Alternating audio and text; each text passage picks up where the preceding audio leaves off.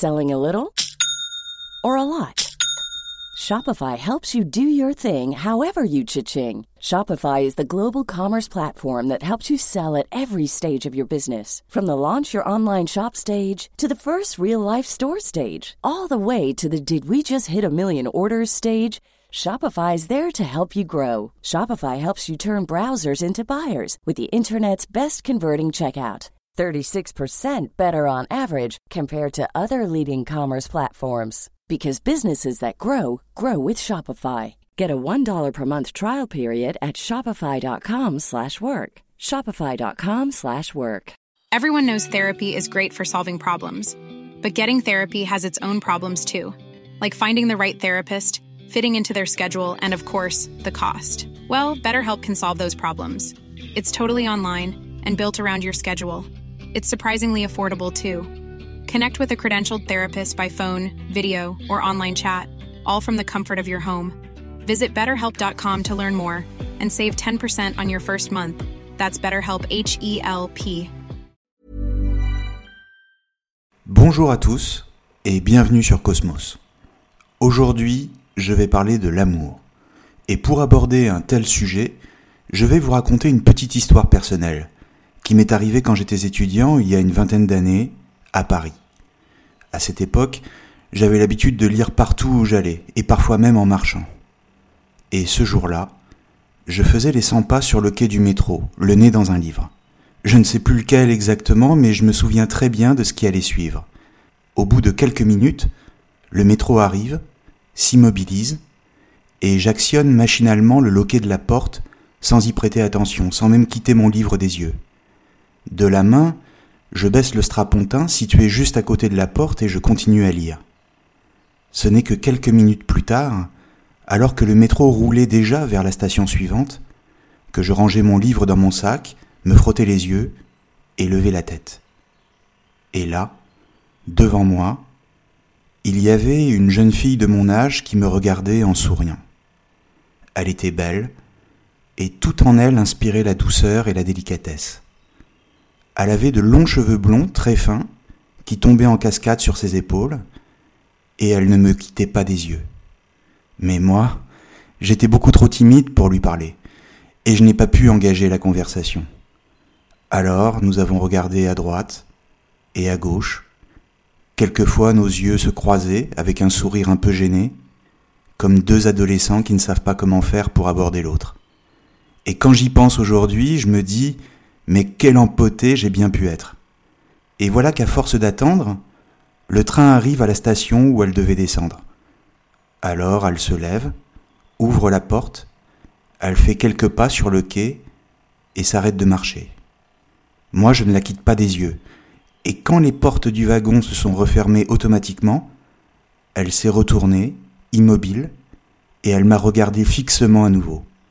À ce moment-là, je m'étais levé et le regard que nous nous sommes lancés à cet instant précis me donna l'impression que le temps s'était arrêté, et que quelques secondes pouvaient valoir l'éternité, m'en donner comme un avant-goût. Nous nous regardions comme pour dire c'est vraiment trop bête, jusqu'au moment où le train entra dans le tunnel et que nous nous perdions de vue. Alors bien sûr, je suis revenu le lendemain, à la même heure, dans le même métro pour la retrouver. J'ai même fait tous les wagons, ainsi que le surlendemain et le jour d'après. En fait, j'y suis retourné tous les jours pendant deux semaines. Mais je ne l'ai jamais revue. Mais je pense que pendant ces quelques secondes, où elle se tenait sur le quai de la station et moi derrière la vitre, nous avons compris l'un et l'autre que quelque chose s'était passé, que d'une certaine manière, nous nous connaissions déjà, et que nous ne faisions que nous retrouver, comme deux âmes sœurs. Cette idée qu'il existe quelque part une personne qui est faite pour nous, et que nous devons chercher pour être enfin accomplis, à la fois en tant qu'individu et en tant que couple, c'est Platon qui nous la raconte dans un texte qui s'intitule Le banquet. Pour mémoire, Platon est un philosophe grec qui a vécu au IVe siècle avant notre ère, à Athènes, et qui a été l'élève de Socrate. Socrate lui-même est considéré comme l'inventeur de la philosophie, même si c'est un peu plus compliqué que ça mais il n'a jamais rien écrit.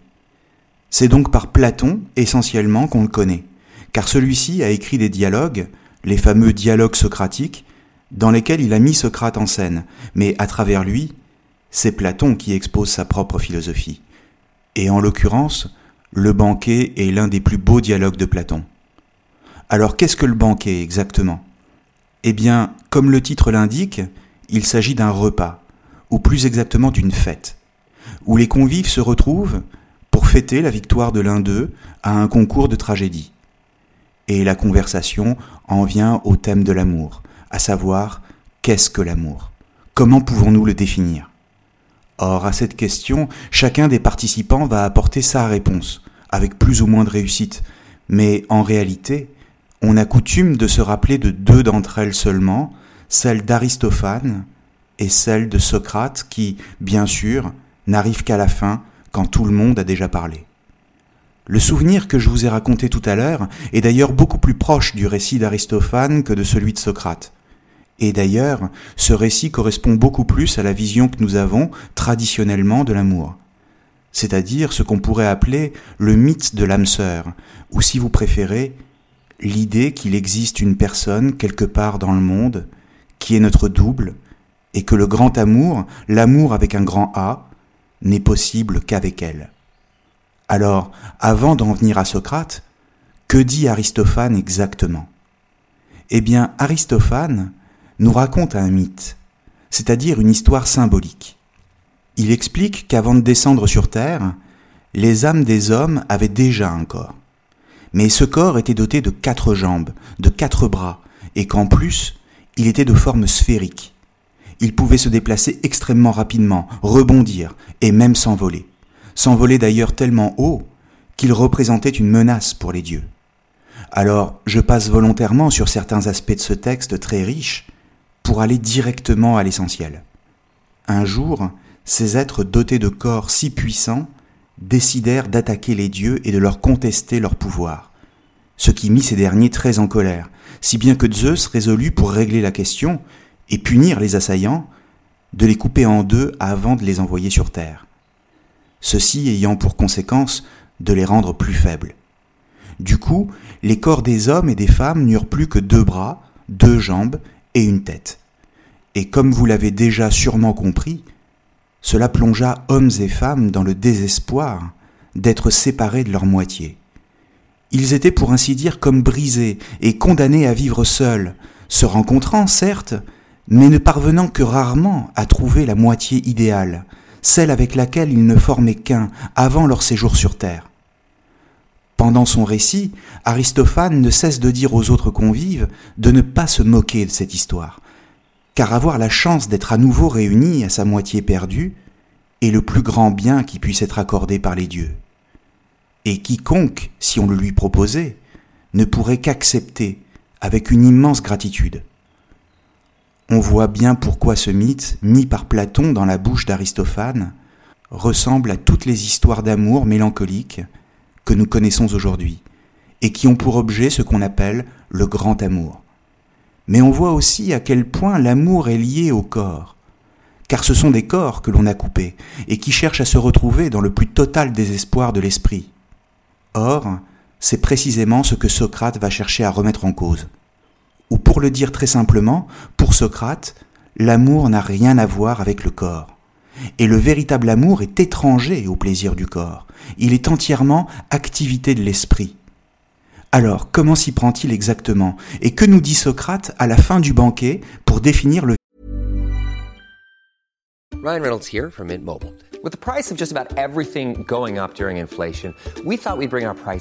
Down. So to help us, we brought in a reverse auctioneer, which is apparently a thing. Mint Mobile unlimited premium wireless. Ready to get 30, 30, bit to get 30, bit to get 20, 20, 20, bit to get 20, 20, bit to get 15, 15, 15, 15 just 15 bucks a month. So, Give it a try at mintmobile.com/switch. slash $45 upfront for 3 months plus taxes and fees. Promo rate for new customers for limited time. Unlimited more than 40 gigabytes per month slows. Full terms at mintmobile.com. Everyone knows therapy is great for solving problems, but getting therapy has its own problems too, like finding the right therapist, fitting into their schedule, and of course, the cost. Well, BetterHelp can solve those problems. It's totally online and built around your schedule. It's surprisingly affordable too. Connect with a credentialed therapist by phone, video, or online chat, all from the comfort of your home. Visit betterhelp.com to learn more and save 10% on your first month. That's BetterHelp H E L P. There's never been a faster or easier way to start your weight loss journey than with PlushCare. PlushCare accepts most insurance plans and gives you online access to board-certified physicians who can prescribe FDA-approved weight loss medications like Wigovi and Zepbound for those who qualify.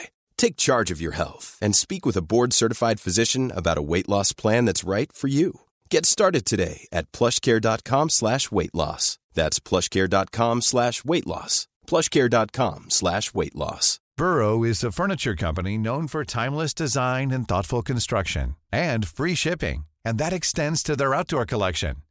Their outdoor furniture is built to withstand the elements, featuring rust-proof stainless steel hardware, weather-ready teak, and quick-dry foam cushions. For Memorial Day, get 15% off your Burrow purchase at burrow.com slash ACAST and up to 25% off outdoor. That's up to 25% off outdoor furniture at burrow.com slash ACAST. Véritable amour. Socrate commence par expliquer que l'amour est toujours un désir. Et en effet, quand on aime, on désire la présence de la personne.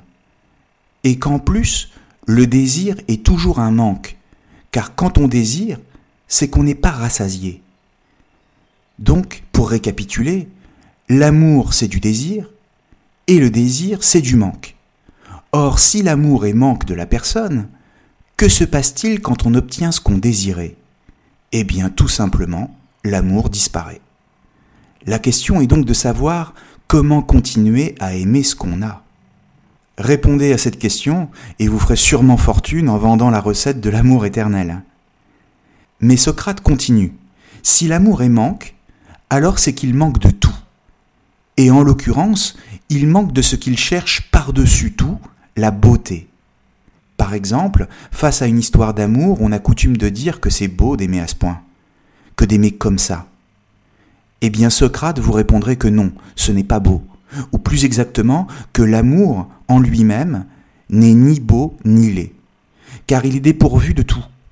Mais il est à mi-chemin entre le beau et le laid.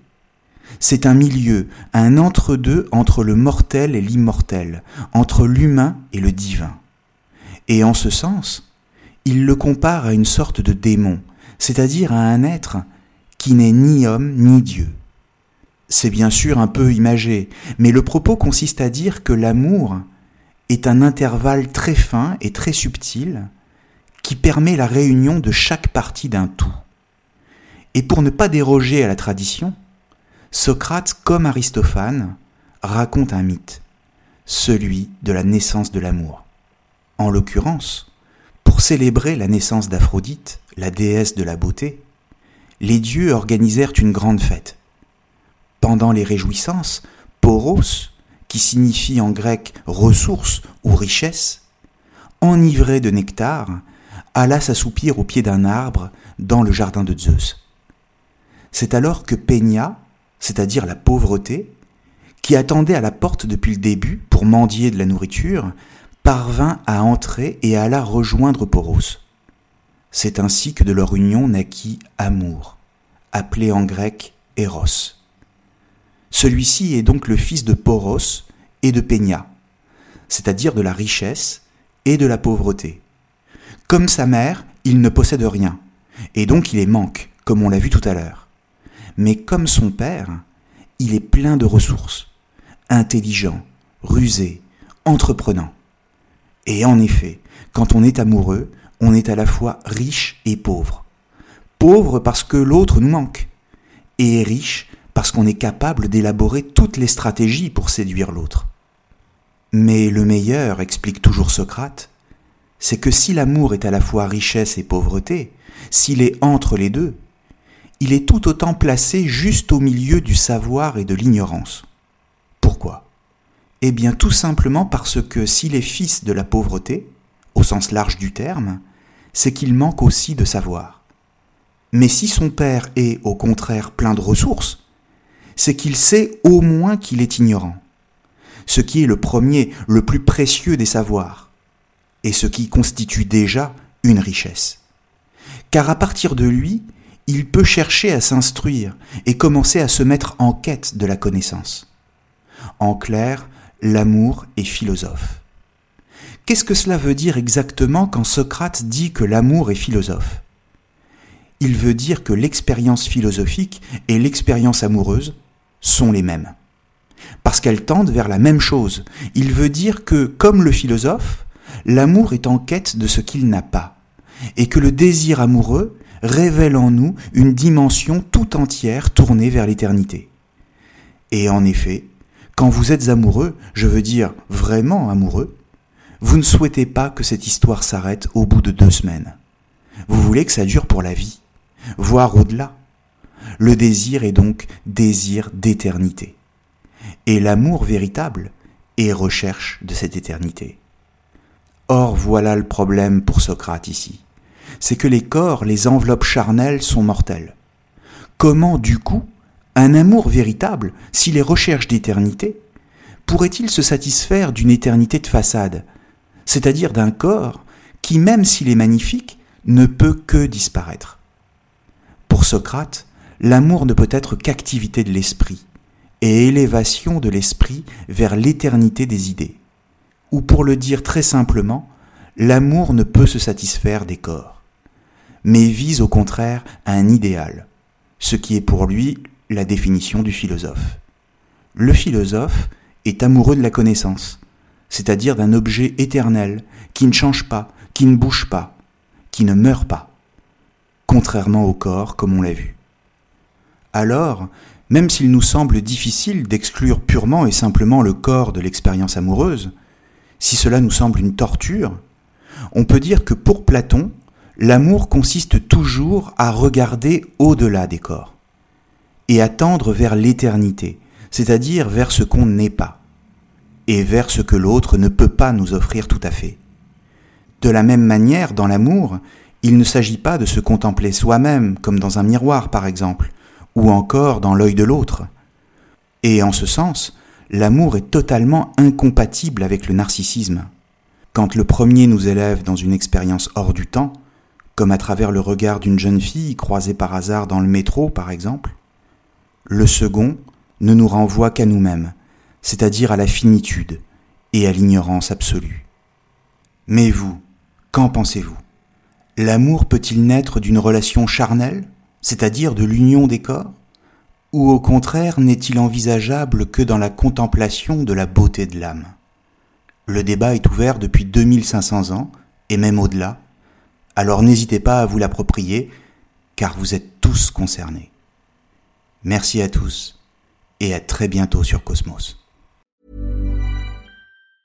Planning for your next trip? Elevate your travel style with Quince. Quince has all the jet-setting essentials you'll want for your next getaway, like European linen premium luggage options, buttery soft Italian leather bags, and so much more. And it's all priced at 50 to 80% less than similar brands. Plus, Quince only works with factories that use safe and ethical manufacturing practices. Pack your bags with high-quality essentials you'll be wearing for vacations to come with Quince. Go to quince.com slash trip for free shipping and 365-day returns. Hi, I'm Daniel, founder of Pretty Litter. Cats and cat owners deserve better than any old-fashioned litter. That's why I teamed up with scientists and veterinarians to create Pretty Litter. Its innovative crystal formula has superior odor control and weighs up to 80% less than clay litter. Pretty Litter even monitors health by changing colors to help detect early signs of potential illness. It's the world's smartest kitty litter. Go to prettylitter.com and use code ACAST for 20% off your first order and a free cat toy. Terms and conditions apply. See site for details. Mom deserves the best, and there's no better place to shop for Mother's Day than Whole Foods Market. They're your destination for unbeatable savings, from premium gifts to show-stopping flowers and irresistible desserts. Start by saving 33% with Prime on all body care and candles. Then get a 15-stem bunch of tulips for just $9.99 each with Prime. Round out Mom's menu with festive rosé, irresistible berry chantilly cake, and more special treats. Come celebrate Mother's Day at Whole Foods Market.